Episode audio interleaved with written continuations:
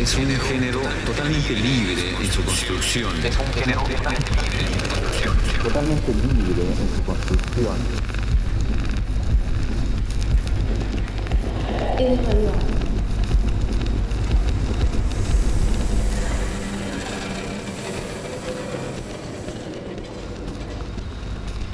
Radio art is the invitation that we make to the receiver, the radio listener. time to influence. We appeal to the person who creates the piece, the artist's subjectivity.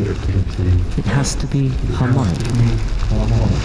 Los, ingredientes con los que vamos a trabajar son los elementos del lenguaje la música, con efectos, con la voz, la palabra y con el silencio. Es radio. It has to sound good. It is a completely free genre when it comes to framework.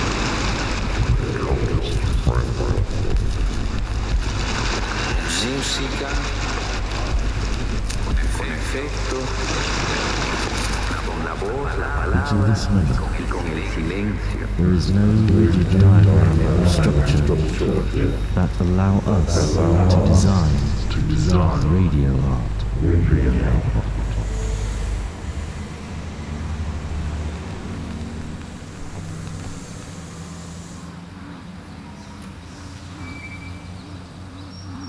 You're listening to the noise, the message, the message.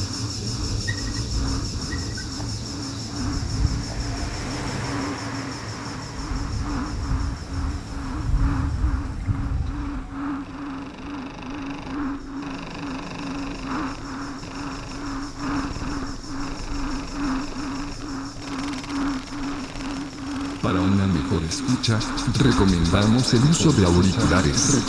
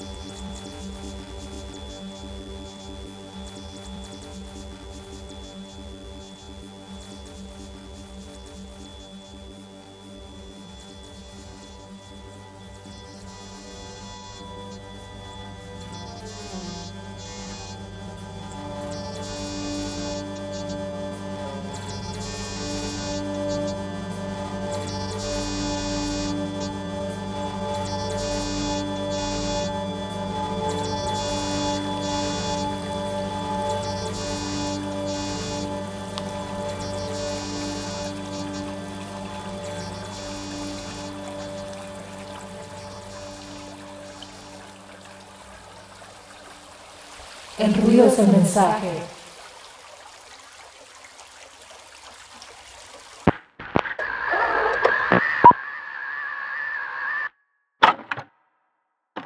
Hola, soy Gerardo Figueroa Rodríguez.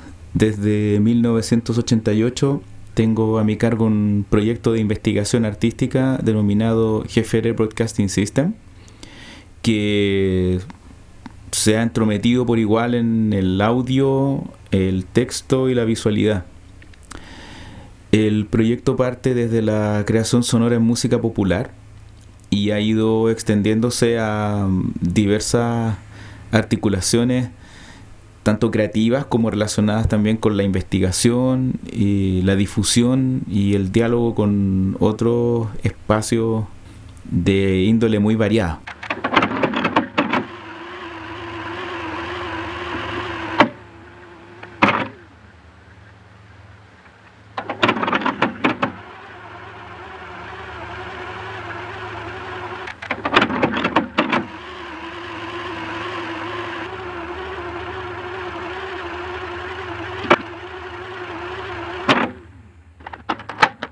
En enero de 2002 me habían prestado un computador para ocuparlo acá en la casa con internet.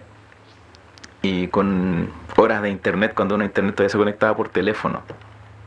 Entonces lo primero que hice teniendo un computador e internet a mi disposición fue buscar información sobre Chris Cutler, el músico británico. Y fue justamente buscando eso que llegué a su página oficial y a partir de esa página lo primero que me encuentro es con un ensayo que se llama Planderphonia en donde justamente habla de todo esto, todo este universo que hay y estos cultivos que hay a lo largo del usar grabación sonora como instrumento finalmente y como instrumento tremendamente versátil y tan propio como cualquier otro, digamos. La grabación puede hacer cosas con el sonido que son las mismas que puede hacer cualquier instrumento musical e inclusive producir granos y texturas que otros instrumentos no logran producir simplemente. Entonces yo quedé asombrado de ver que la práctica tenía nombre, tenía imaginario, tenía cultores, tenía ensayos. Entonces derivé desde la lectura, obviamente, de Planderphonia al ensayo Planderphonic de John Oswald. Y ahí me empecé a interesar porque me di cuenta que en el fondo muchas cosas que yo había escuchado de proyectos como los Residents, por ejemplo, o algunas obras que yo también estaba haciendo en ese sentido, que no están editadas, se nutrían de esto. Y venían desde ahí. Y el 2005 empecé a profundizar en el uso de editores de audio. Y ahí me di cuenta de todas estas propiedades que tiene el sonido grabado, digamos, y empecé a hacer cosas con él y a hacer samples. Lo primero que empecé a hacer fue como unos DJ sets de música electroacústica, experimental y ruido. Entonces me acuerdo que grababa unos loops como de un minuto de algo que me gustaba y eso lo dejaba corriendo. Y en ese tiempo ocupaba yo unos CD players que eran como para salir a trotar, para hacer deporte. Entonces esos CD players tenían un, un silbido para todo, o sea, como una señal para un pip, para la pausa, un pip, para adelantar, para retroceder el tema, etcétera. Entonces yo lo ocupaba esto en distintos espacios a los que me invitaban y con los pitos a cada instante. Si de hecho hay un video de una pieza que justamente se llama Planderphonia que hice a partir de este ensayo. Que yo cuando la estrené, la estrené en los CD players y era muy divertido porque los músicos se ponían de muy mal humor cuando escuchaban esto. Y a los artistas visuales les encantaba. Era muy, muy, muy extraña la polaridad de recepciones. Entonces por lo mismo fue que me interesó también el tema desde las posibilidades metalingüísticas que tiene, porque en el fondo es música que habla sobre música, que creo que es una de las características que ha tenido mi, mi investigación, casi desde sus inicios, y lo visualicé mucho después, digamos, o de iniciada, mejor dicho. Entonces me di cuenta que el trabajar con sonido tomado y el trabajar con un computador era un equivalente de tocar guitarra, por ejemplo, o lo que podría ser ahora a veces trabajar con pedalera. La pedalera hace que uno se vuelva literalmente un, una fuente de sonidos múltiples y que tiene, claro, otras propiedades, fundamentalmente la propiedad de repetir o de lupear o de samplear, pero que todavía no la tienen los editores de audio. Entonces, por lo mismo, para mí el editor de audio se ha transformado como un instrumento y me parece súper interesante esa propuesta que tiene como el collage de que uno puede construir mensajes a partir de elementos dispersos y darles unidad, que es muy parecido de hecho a cómo funciona el inglés como idioma. O sea, si nosotros, por ejemplo, en el español, que es un idioma, en el fondo, aristotélico, un idioma que tiene reglas, uno se aprende las reglas para decir las cosas correctamente. En el caso del inglés, ellos piensan más bien como en bloques, como si fuera un Lego. Entonces, yo creo que quizá por lo mismo, como hablaba rato atrás, el Planderphonic tiene este sesgo tan angloparlante, quizás por eso, porque se parece a cómo funciona el idioma finalmente. Y en ese sentido creo que también propone una manera de descubrir nuestra memoria sonora. O sea, buena parte de los discos chilenos están descatalogados. Buena parte de los discos chilenos son súper desconocidos. Y creo que esa situación es común a toda Latinoamérica. Sea, todo lo que uno puede percibir respecto, no sé, del boom de la música chicha peruana, estoy pensando como en The Roots Chicha, o el trabajo que hiciera aquí Jorge González y Atom Heart con el Gonzalo Martín y sus congas pensantes, que cacho que fueron súper importantes para la gente de GJEC Records, de ZZK o todos estos rescates que se hacen de grabaciones olvidadas en el fondo de nuestro continente, hechas fundamentalmente por gente de afuera, eso es bien interesante, o como que siempre son extranjeros los que están eso. Son como que están preocupados de eso, preocupados de este acervo. Creo que justamente eso es una mm, proporción inversa en términos de que por cada grabación que se rescata hay muchas que no están disponibles. Por cada disco que se encuentra matriz que se encuentra hay muchas que están perdidas. Y por otro lado, eso también es muy interesante, el ver cómo el archivo, como lo plantea Rick Prelinger, por ejemplo, cuando dice que archivar el nuevo arte folk, el archivo al estar digitalizado termina transformándose en una materia prima para una obra futura de manera mucho más evidente que los archivos análogos y de manera mucho más sencilla que los archivos análogos. Entonces es súper interesante ver cómo esta mm, sonoridad digital permite que los archivos no solo existan como pasado, sino como que vuelvan al presente y vuelvan a transformarse en parte como de un tejido más grande, de un telar más grande. Creo que en ese sentido el estilo ha sido bien poco explorado desde nosotros los latinoamericanos y tenemos que darle nomás con eso inclusive agarrarlo, tomarlo y articularlo desde nuestras necesidades. O sea, me parece súper interesante, por ejemplo, que en el trabajo con sonido tomado local no haya tanto respeto por la fuente o interés por la fuente. Es más enfático la materia prima en este caso, a diferencia de lo que pasa, por ejemplo, en el Planderphonic gringo, donde esta cosa académica, como por la cita, está incorporada también. Y hay como interés en de dónde salieron las grabaciones. Entonces interesante eso, interesante como nosotros pareciéramos dirigirnos como esta cultura, como que la dirigiéramos a cosas más cercanas, no sé, como a los quipus, por ejemplo, o al telar, en donde cada hilo, cada audio, digamos, sería parte de algo más grande. Creo que quizá de eso se trata finalmente, como de descubrir quiénes somos, dónde estamos, dónde vamos, a partir de nuestras audiciones y a partir de nuestra audición. Lo otro que me llevó a este plan de fue darme cuenta que nadie lo había estudiado acá, en Chile. Ahora ya es bastante más familiar y más conocido el término, pero cuando ya empecé a hacer esto, cuando me entrometí con esto, que fue como el 2002, nadie tenía idea. Y es súper interesante también ver eso, cómo la grabación sonora ha terminado transformándose en una especie de conducto que modifica sensiblemente los géneros musicales y que me hace pensar en algo que plantea Chris Cutler en uno de sus últimos ensayos al respecto, que dice que en el fondo lo que ha hecho la grabación sonora y los estilos derivados, esto está en The Road to Blanderphonia, que está en la página de la radio web Magba, ahí está ese texto, él plantea que todos estos cultivos sonoros están poniendo en crisis desde hace mucho rato el concepto de música y que probablemente muchos de los problemas que ha habido para analizarlos es porque se los sigue leyendo como música, en circunstancias que se alejaron completamente del paradigma. Creo que en ese sentido es súper importante lo que él propone porque da cuenta justamente de una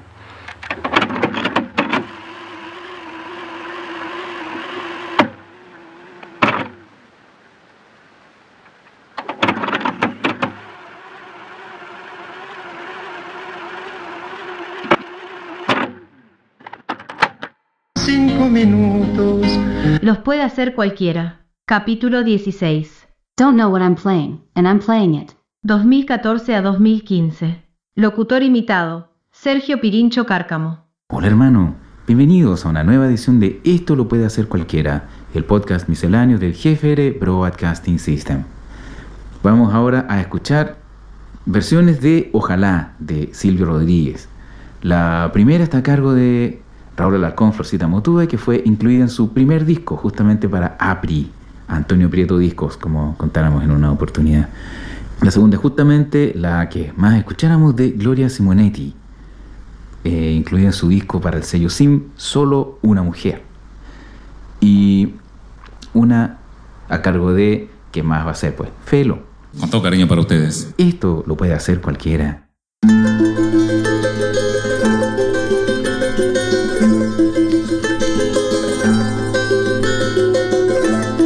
Ojalá que las hojas no te toquen el cuerpo cuando caigan. Para que no las puedas convertir en cristal. Ojalá que la lluvia detenga ese milagro que corre por tu cuerpo. Ojalá que el deseo se vaya atrás de ti. Ojalá que la tierra no te bese los labios. Ojalá se te acabe la mirada constante, la palabra precisa, la sonrisa perfecta.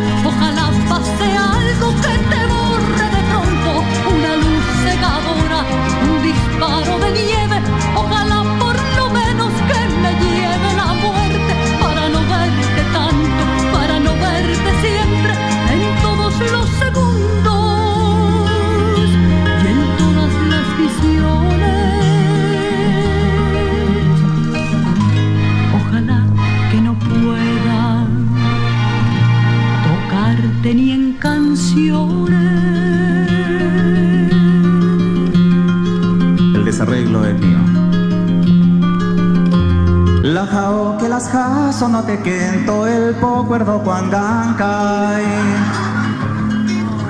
Era pa' que no las das pues, pirver con en tal cris. La jao que la viayu, quiere de ser grolami, quejaba por tu pocuer. La jao que la nalu, da puel irsa sin it. La jao que la ratie, no te cede los sospa.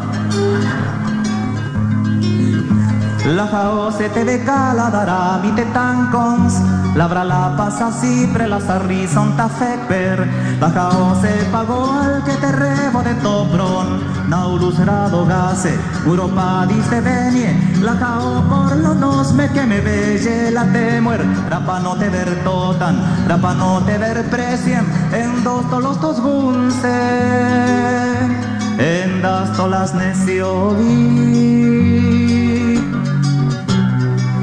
la jao que no da pues de cartón y can.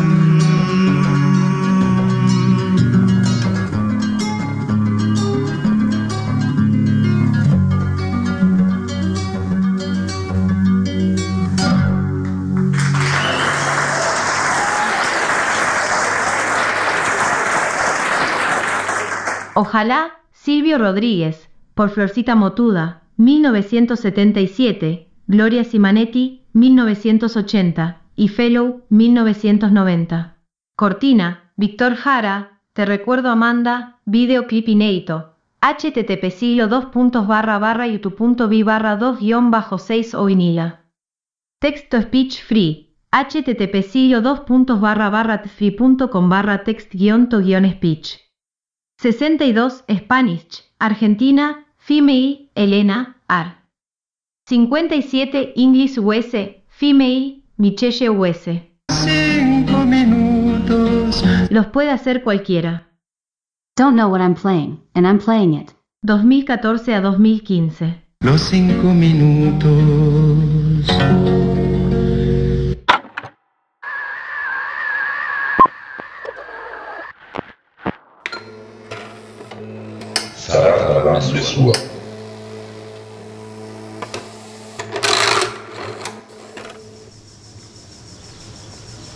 Para una mejor escucha, recomendamos el uso de auriculares.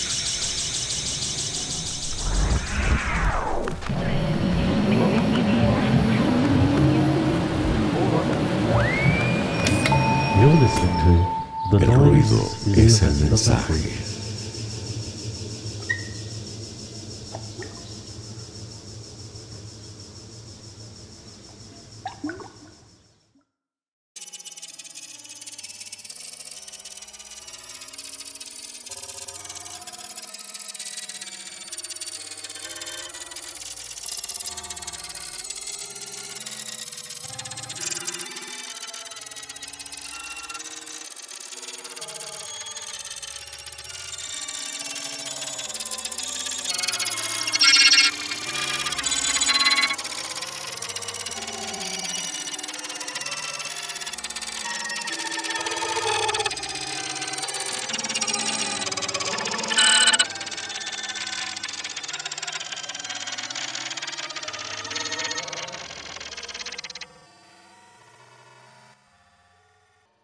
Because music expresses all sense of time and meaning within itself, it lives within all time.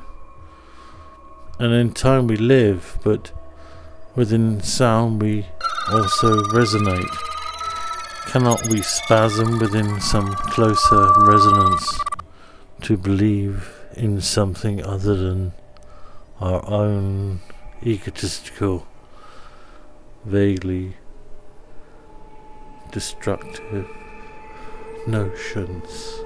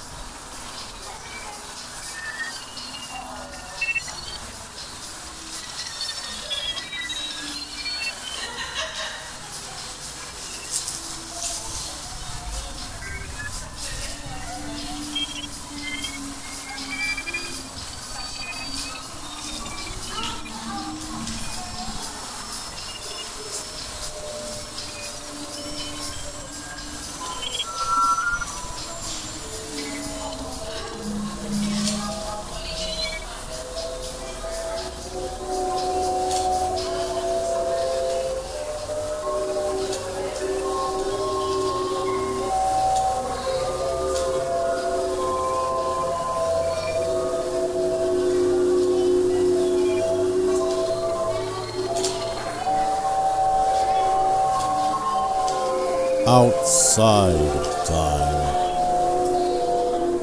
a sound emits, surrounds and vibrates, then changes its nature, becomes something new, something that's not being seen before.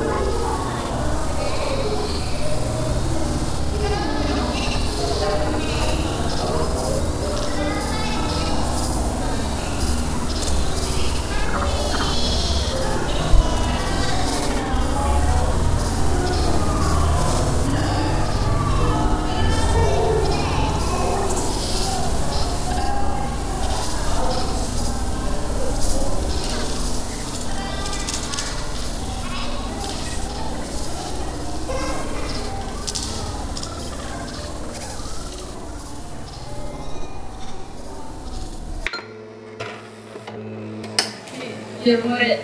Qual era la. non me lo ricordo più? Il rumore è il messaggio. Il rumore è il messaggio. Il rumore è il messaggio.